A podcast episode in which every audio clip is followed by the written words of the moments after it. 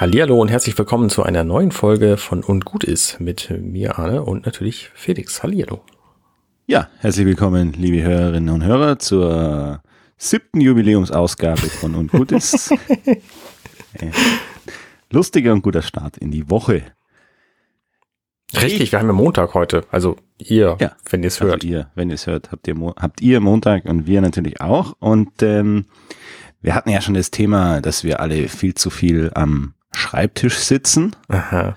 und deswegen stehen sollten. Und das habe ich noch ein zweites Thema, nämlich ein Sport, nenne ich es mal vorsichtig. Ich könnte eventuell zu Diskussionen folgen, ob das ein ernsthaft zu nehmender Sport ist oder nicht, aber nennen wir es mal Freizeitbeschäftigung.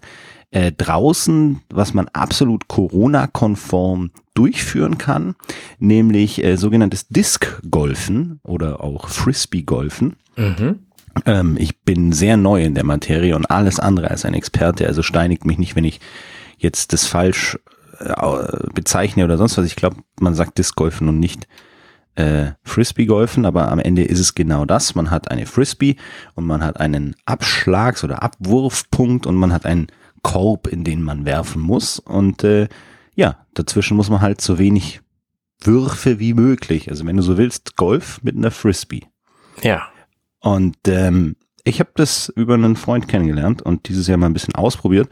Äh, du kannst es theoretisch auch einfach so, wenn du mit deiner Family durch den Wald läufst und einen Spaziergang machst, eine Frisbee mitnehmen und die halt immer versuchen, den dritten Baum hinten links zu treffen oder dran vorbeizuwerfen oder sonst was. Es ist halt noch so ein bisschen mehr als nur spazieren gehen, sag ich mal. Mhm. Äh, gibt dann da, die Profis haben dann verschiedene Frisbees für verschiedene Distanzen. Irgendwie einer, der, der weit fliegt, einer, der näher fliegt und dafür stabiler fliegt und, und so ein Putter-Frisbee und solche Sachen.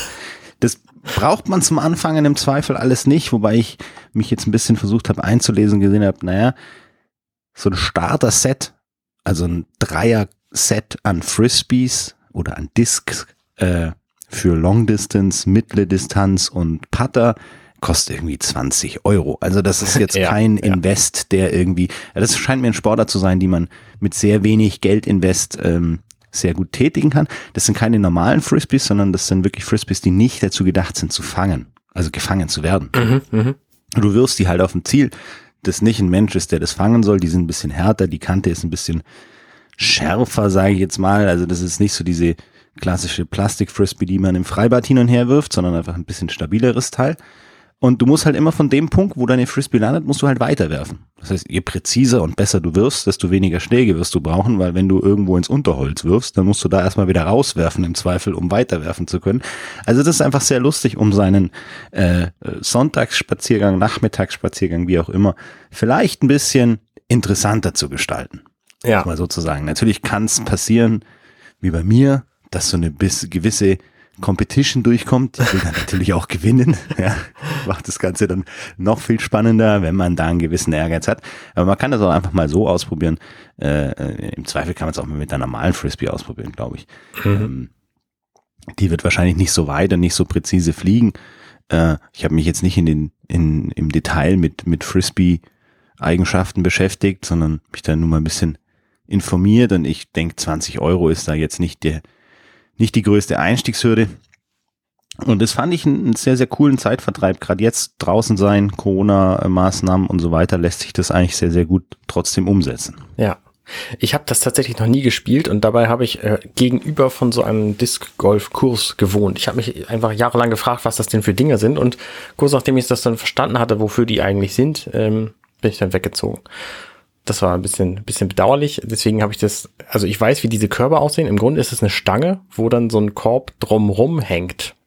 Genau, du kannst da im Prinzip von allen Seiten, wenn du so willst, reinwerfen. Das ist so ein, meistens sind da noch irgendwelche äh, Draht oder oder so Ketten runter oder so, Mhm, die das das, dann das aufhalten, Frisbee ja. dann halt verfängt und oder so. Also Ziel ist halt einfach diesen diesen Korb äh, zu treffen. Genau. Und äh, es gibt eben dort Plätze, also wie so ein Golfplatz auch, meistens ein bisschen mehr in der Natur. Äh, die meisten sind auch äh, kostenfrei zugänglich. Es gibt ein paar, habe ich gesehen, da kostet es mal irgendwie, kannst du für 10 Euro auch so ein Set ausleihen und das einfach mal ausprobieren. Manche kosten irgendwie 5 Euro Eintritt, das sind dann aber schon wirklich gehobenere Dinger. Es gibt auch welche, die zusammen mit Golfplätzen funktionieren. Also da hast du dann wirklich die Golfspieler und die Disc-Golf-Spieler, Ah, mhm. äh, äh, mehr oder weniger parallel. Das ist sicherlich auch ganz lustig, äh, weil es ja schon sehr unterschiedliche Sportarten sind. Also der klassische Golfer im Golfclub und so weiter passt jetzt ja nicht so zu so einem Frisbee-Spieler wie ich, der da einfach im Sommer im T-Shirt und der kurzen Hose durch die Gegend latscht. Ich bin jetzt nicht der typische Golfer. Ähm, ähm, aber eben die meisten sind wirklich einfach kostenlos zugänglich. Bringt man sein eigenes Frisbee mit oder wenn es da Plätze gibt, wo man sich das ausleihen kann, leiht man sich das halt mal für einen Zehner aus und probiert es einfach mal aus. Ja. Ähm, ja, und eben, man hat also einfach so ein bisschen mehr als nur in Anführungszeichen den Spaziergang.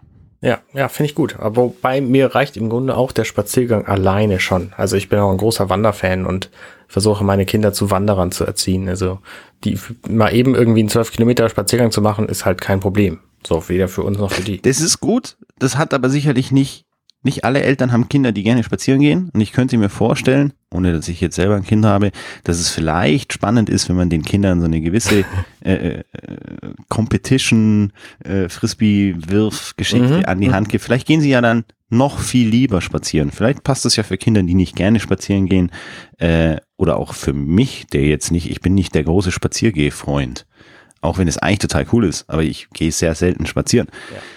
Und da gehe ich dann halt doch spazieren, weil diese Sport, ich werfe besser als du Effekt dazu kommt. Wobei du natürlich realistischerweise nicht so wahnsinnig weit kommst, wenn du währenddessen noch eine Disk in die Gegend schmeißt und dann irgendwie competitionmäßig auf den anderen warten musst und die dann wiederholen musst, weil du nur eine hast und so. Also Ja, du läufst vielleicht ein bisschen mehr auch quer. So, Ja, du und- und hin und her auch. verlässt den Weg und so weiter, ne? Ja, und hin ja. und her. Und das ist sicherlich ein Unterschied. Ich meine, am Ende, äh, ja, kannst du natürlich auch in so einem Gewaltmarsch um 30, 35 Kilometer spazieren gehen am Wochenende machen. Das geht natürlich auch.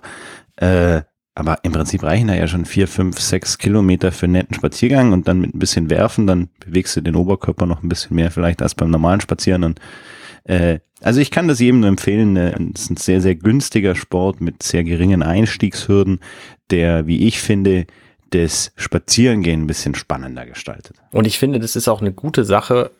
Also jeder sollte möglichst viel rausgehen, weil das einfach viel gesünder ist für den, für den Körper, für, für das Wohlbefinden, für die Glücklichkeit alleine. Ähm, und deswegen, egal was für, was für Möglichkeiten man da nutzt, um das, um das zu steigern, da den, den Spaß dran, äh, einfach nutzen. Also auch wenn ihr Geocaching macht oder wenn ihr was es sich laufen geht oder keine Ahnung was, irgendwie währenddessen Podcast hören.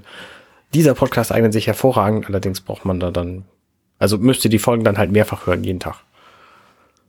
Ja, das ist natürlich schon auch so, dass du vielleicht auch mal wohin fährst, wo du sonst nicht bist. Also wenn du immer im Süden Hamburgs äh, spazieren gehst und jetzt ist aber so ein Disc-Golfplatz im Norden von Hamburg, dann fährst du vielleicht da mal hin und, und Mhm. lernst eine neue Gegend kennen. Das ist ja beim Geocachen, glaube ich, ein bisschen ähnlich. Ich bin jetzt nicht der Geocacher, aber da lernst du ja vielleicht auch Regionen kennen, wo du ohne diesen Anreiz nicht hingehen würdest im Zweifel. So gehst du durch deinen Stadtpark, durch den du immer gehst, so ungefähr. Ja, ja. Aber da kommt man mal vielleicht woanders hin und, und wie gesagt, die Einstiegshürde ist einfach sehr, sehr gering und ich fand's eine echt witzige Geschichte. Das hat äh, mir sehr, sehr viel Spaß bereitet. Und äh, ja, wie du schon sagst, rausgehen, äh, sich draußen in der Natur aufhalten, ist äh, immer sinnvoll und lest euch da ein bisschen ein. Gibt natürlich auch ein bisschen Regeln. Also auch mm, spazieren gehen sollte selbstverständlich sein, aber man lässt keinen Müll im Wald. Man Ja. versucht schon auf den Wegen zu bleiben und, und trampelt keine jungen Bäume kaputt und so weiter. Ich, wie gesagt, ich finde, das ist eine Selbstverständlichkeit. Bei manchen mag das leider nicht so sein. Ich glaube, bei unseren Hörerinnen und Hörern ist das auf jeden Fall ein, ein Punkt, den die auf jeden Fall beachten werden. Da bin ich überzeugt. Da bin ich auch Wir überzeugt. haben ja nur tolle Hörer. Richtig, ihr seid die allerbesten Hörer, die wir haben. Also ihr Hörer, die wir haben, das sind die allerbesten Hörer, die es geben kann. So. Okay, genug geschmei geschmeichelt, ge genug geschleimt. Äh, ich glaube, damit entlassen wir euch schon in den Montag, würde ich sagen. Würde ich auch vorschlagen. Also, vielen Dank fürs Zuhören und wir hören uns morgen wieder bei Und gut ist. Servus, Baba. Ciao, ciao.